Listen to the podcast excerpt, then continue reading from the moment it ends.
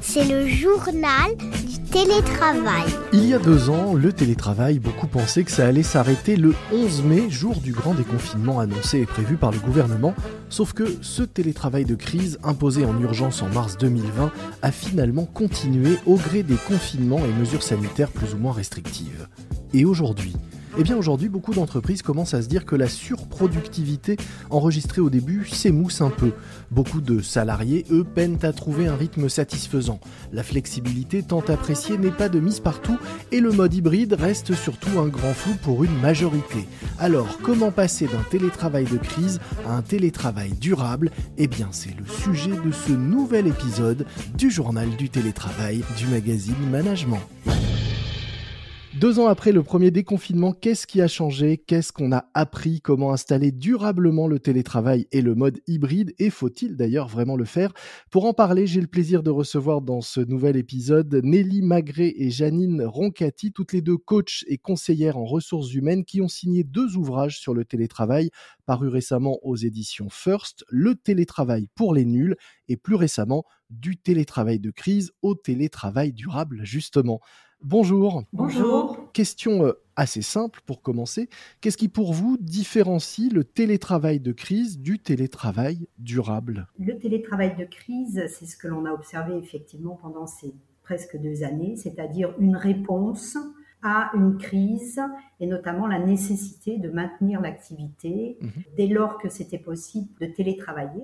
Ça s'est fait au départ avec beaucoup de difficultés, dans la précipitation, sans organisation, sans anticipation. Mmh et au final, au bout de deux ans, les choses se sont mises en place, effectivement avec un lot de satisfaction, mais aussi beaucoup de déconvenus, on va dire.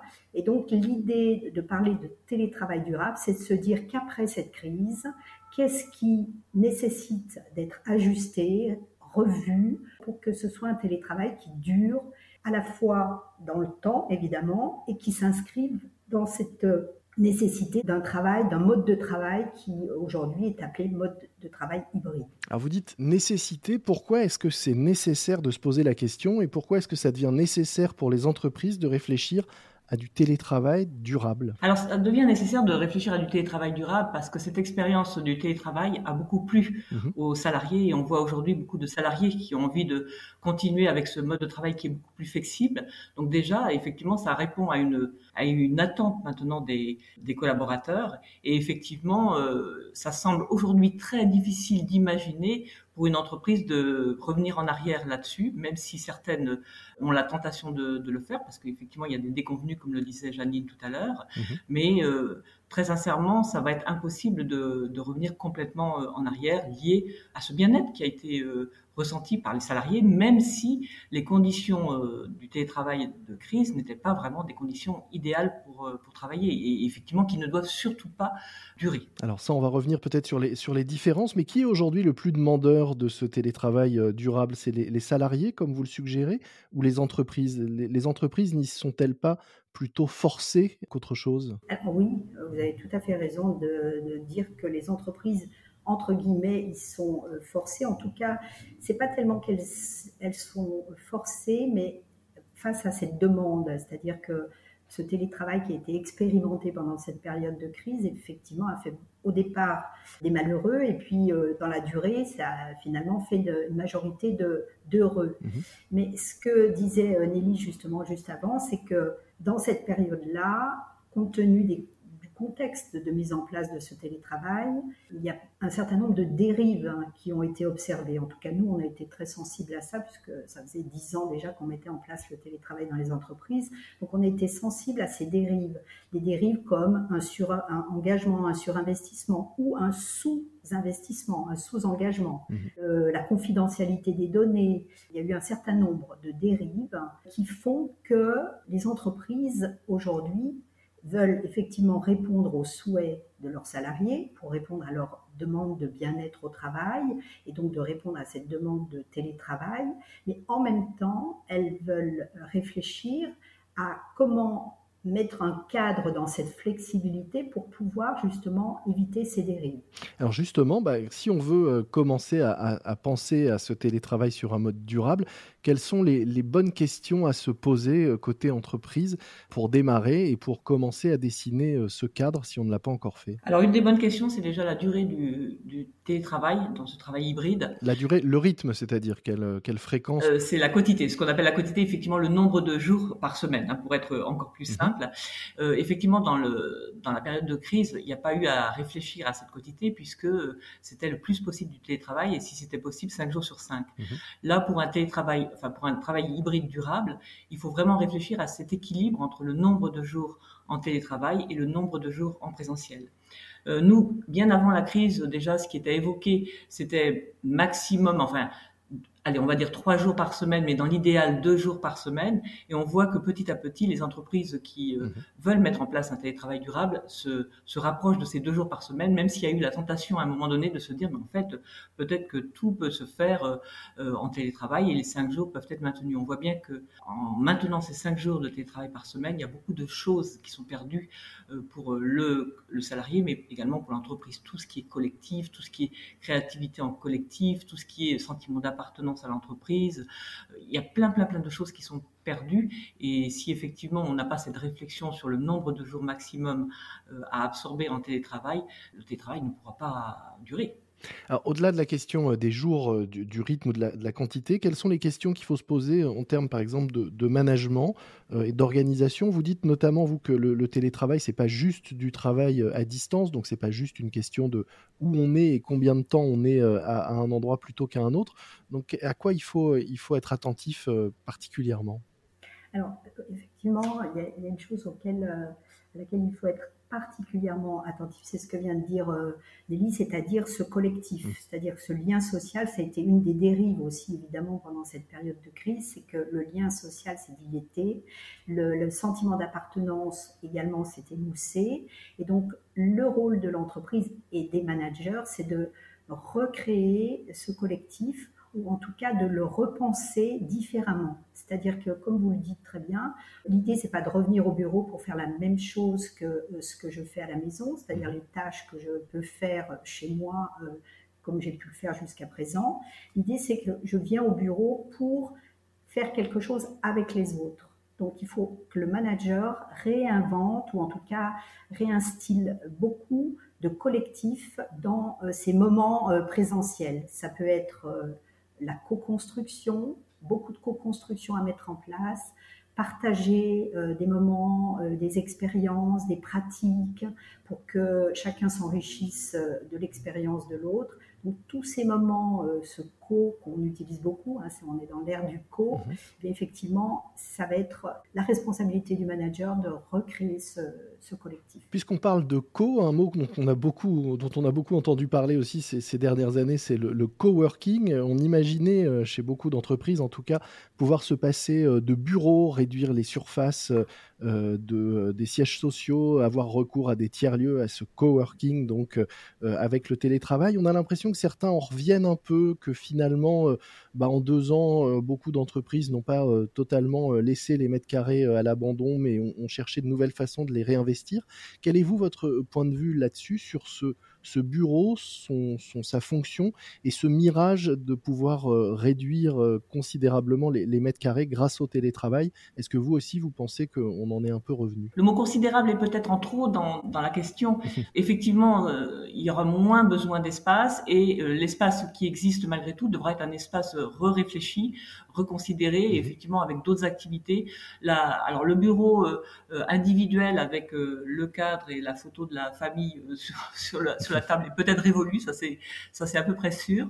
En tout cas, c'est sûr que l'espace va être réfléchi différemment. Après, le coworking, oui, le coworking, il a, il a un sens parce que tout le monde, souvent on associe le télétravail à, au travail chez soi, mais il y a plein de personnes qui ne souhaitent pas travailler de chez elles mhm. pour diverses raisons. Hein. Et effectivement, le coworking donc a tout son sens. Et en même temps, enfin, l'engouement pour euh, beaucoup de personnes de travailler de chez elles va exister aussi. Enfin, mhm. il y a ces deux éléments-là. Alors après, il faut, il faut proposer, je dirais, des diverses, diverses options aux personnes et qu'elles puissent choisir au milieu de tout ça. Alors, on, a évoqué euh, ce qui était important à mettre en œuvre. On, parlait aussi des, éventuels pièges et dérives du, du télétravail. Quels sont ces, ces pièges qui peuvent exister dans un télétravail qui serait durable? Au-delà du délitement du, collectif, évidemment, et d'une certaine perte de sens quand on est trop à distance Alors, euh, effectivement, ces deux éléments-là que vous venez de dire sont extrêmement importants. Le télétravail, pour qu'il soit durable, il doit, la quotité doit être euh, maîtrisée, et, non pas de manière euh, mathématique. Par exemple, ben moi, je suis tous les mardis et tous les jeudis en télétravail. Et donc, j'ai un certain nombre de collègues qui le sont également. Ça veut dire que ces personnes-là, je ne les vois jamais quand moi je vais au bureau. Donc, l'idée, c'est aussi pour que ce soit durable, mhm. c'est que effectivement, on pense à mixer ces journées de télétravail, ce présentiel, pour que tout le monde dans l'équipe puisse se croiser et se voir. D'où l'idée aussi d'imposer une journée en présentiel pour tout le monde. C'est la solution euh, finalement la plus simple pour avoir euh, autour de la table et en présentiel et faire ces, ces moments de, de, collectif pendant cette journée-là. Mhm. Autre chose qui est extrêmement euh, important, nous, c'est le sujet de la santé au travail. Mhm. Un des risques pour la santé, c'est notamment tout ce qui est finalement conséquence sur le physique. La fatigue oculaire, les euh, troubles musculo-squelettiques, parce qu'on a vu un tas de choses. Hein. On s'assoit sur sa table de salon, euh, on est allongé dans son lit, euh, on n'a pas son espace dédié. Même si ça, ça a été répété, c'est encore vrai aujourd'hui. Donc ça, c'est important. Qu'est-ce qui est important aussi, c'est que quand vous avez dit le désengagement, hein, aujourd'hui on parle de brown-out, mhm on connaît bien le burn-out, mais on connaît moins le brown-out. Le brown-out, c'est finalement ce sentiment de ne plus être euh, engagé, de plus avoir envie de s'engager. Et ça, ça a été euh, peut-être un petit peu euh, silencieux pendant des mois, mais on commence à percevoir, et vous l'avez très bien dit en introduction tout à l'heure, c'est que la, productivité que l'on avait vue flamber est peut-être moins au rendez-vous aujourd'hui. Mmh. Et ça, sans doute, c'est une des raisons, c'est qu'on se sent moins engagé, ce sentiment d'appartenance a besoin d'être euh, nourri. Euh, une culture d'entreprise à distance, c'est pas simple, donc ça nécessite d'être pensé, réfléchi et animé par le, management. Une question également qui peut-être a été un peu laissée sous le tapis pendant deux ans puisque l'économie était, était chahutée, c'est celui des embauches et des nouvelles arrivées. Est-ce que dans un télétravail durable, une nouvelle recrue peut plus facilement trouver sa place et comment euh, demain imaginer euh, d'intégrer plus facilement de nouveaux collaborateurs, de transmettre aussi euh, une expérience quand un plus ancien s'en va et qu'il est remplacé? Comment vous, dans, votre vision du télétravail durable, imaginez-vous ce recrutement et cette intégration de, nouveaux talents demain? Alors déjà, nous, ce qu'on préconise, c'est que le nouveau qui vient de rentrer dans une entreprise pendant au moins six mois, il ne télétravaille pas. Mmh c'est assez radical. C'est un conseil. Donc après c'est un conseil effectivement euh, qui s'appuie sur euh, sur sur des arguments on va dire hein, parce qu'effectivement quand vous rentrez dans une entreprise mhm. il y a plein de choses que vous devez apprendre et apprendre à distance c'est quand même plus compliqué. Il y a aussi le sentiment d'appartenance à l'entreprise mhm. qui est plus difficile à construire quand même euh, à distance qu'en présentiel. Donc c'est un conseil qu'on donne. C'est pas c'est pas du tout un ordre effectivement. Non mais c'est intéressant parce que c'est vrai qu'on l'entend pas forcément et, effectivement on comprend bien quel est l'enjeu et on voit bien que le, la difficulté qu'ont certains à, démarrer et que certains ont eu à démarrer un nouveau euh, job, euh, notamment pendant les périodes de confinement. Oui, beaucoup plus difficile évidemment quand vous êtes à distance, ce qui signifie que les personnes qui transmettent justement leur savoir, ben, aussi important qu'elles soient là pour transmettre en présentiel le savoir aux, jeunes qui viennent d'arriver. Mhm. Et effectivement, alors après, les entreprises de toute façon, elles vont avoir besoin de retenir les talents aussi en proposant du télétravail. On voit de plus en plus de jeunes mhm. qui, de jeunes ou de moins jeunes d'ailleurs, hein, tous ceux qui ont expérimenté le télétravail et qui ont envie de le, de le conserver, ont, euh, à un moment donné, euh, vont choisir aussi les entreprises parce que les entreprises vont pouvoir vont leur permettre de, télétravailler. Donc il y a ces deux éléments là sur les l'attirance, enfin la capacité à attirer les, les, talents, la capacité à les garder et autre autre volet donc la capacité à les intégrer et les intégrer de manière qualitative pour terminer, euh, chacune, un, conseil qu'on pourrait euh, donner euh, aux, DRH et, aux employeurs qui nous écoutent s'ils veulent vraiment installer le, télétravail dans la durée avec succès? Il y a un premier conseil qui, me vient évidemment assez spontanément, c'est d'accompagner les managers, mhm.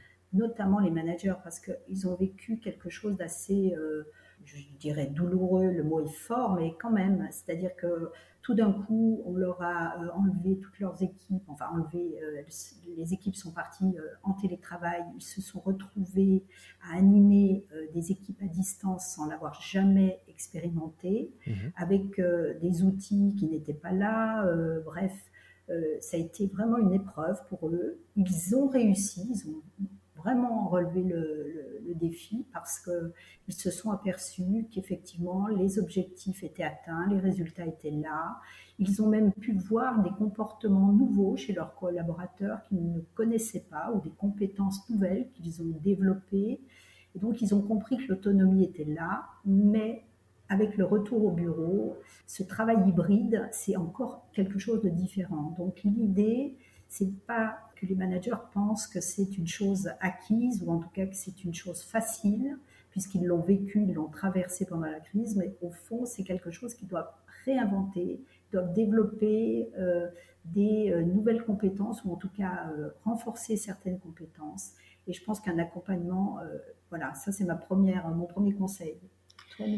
Oui, moi je pense euh, aux collaborateurs, toujours avoir à l'esprit que, euh, alors le télétravail, effectivement, il y a eu un pas énorme qui a été fait euh, grâce au confinement, grâce à la crise sanitaire. Il faut bien qu'elle ait quelques, avantages, cette crise sanitaire.